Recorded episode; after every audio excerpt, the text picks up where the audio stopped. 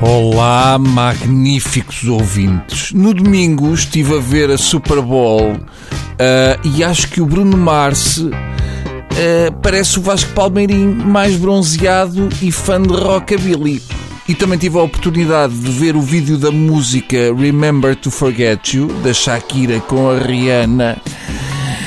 E cá está, não me importava nada de ser adotado por este casal. Onde é que eu podia ser mais feliz do que numa casa cuja mobília é um colchão com a Rihanna e a Shakira? Hum? Onde cabem duas, cabem três. Eu, apesar de ser comprido, em conchinha caibo em todo lado. Ficávamos ali os três em família, toda a manhã de domingo, a brincar com escovas de desfrizar cabelo. Era bonito.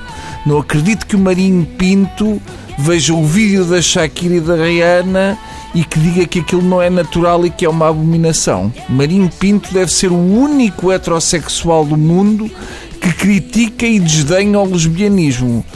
Quanto ao vídeo, gostei muito. A música atrapalha-me um bocadinho uh, quando me quero concentrar e saber onde é que pus os Kleenexes. Hã? Quem é que falou? Pois. Mas gosto muito daquele vestido que a Shakira usa, que é todo feito de farripas de plástico penduradas.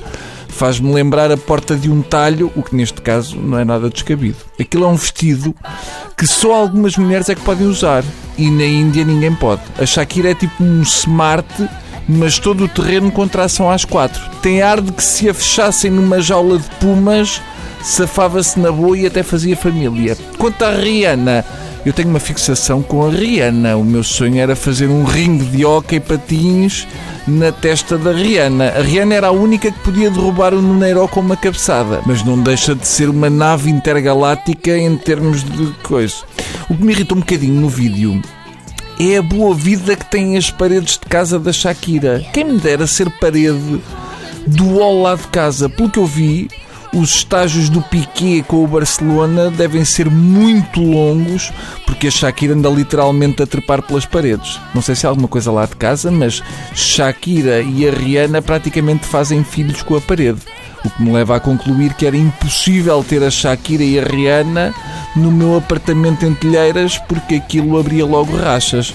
Já estou a ver na reunião de condóminos ter de explicar à senhora do quinto que as lâmpadas fundidas da entrada não tinham nada a ver com o roça-roça da Shakira na estrutura do edifício. Uh, por acaso eu olho para o vídeo das duas e vejo-as ali a saltar contra a parede e sem terem posição na cama.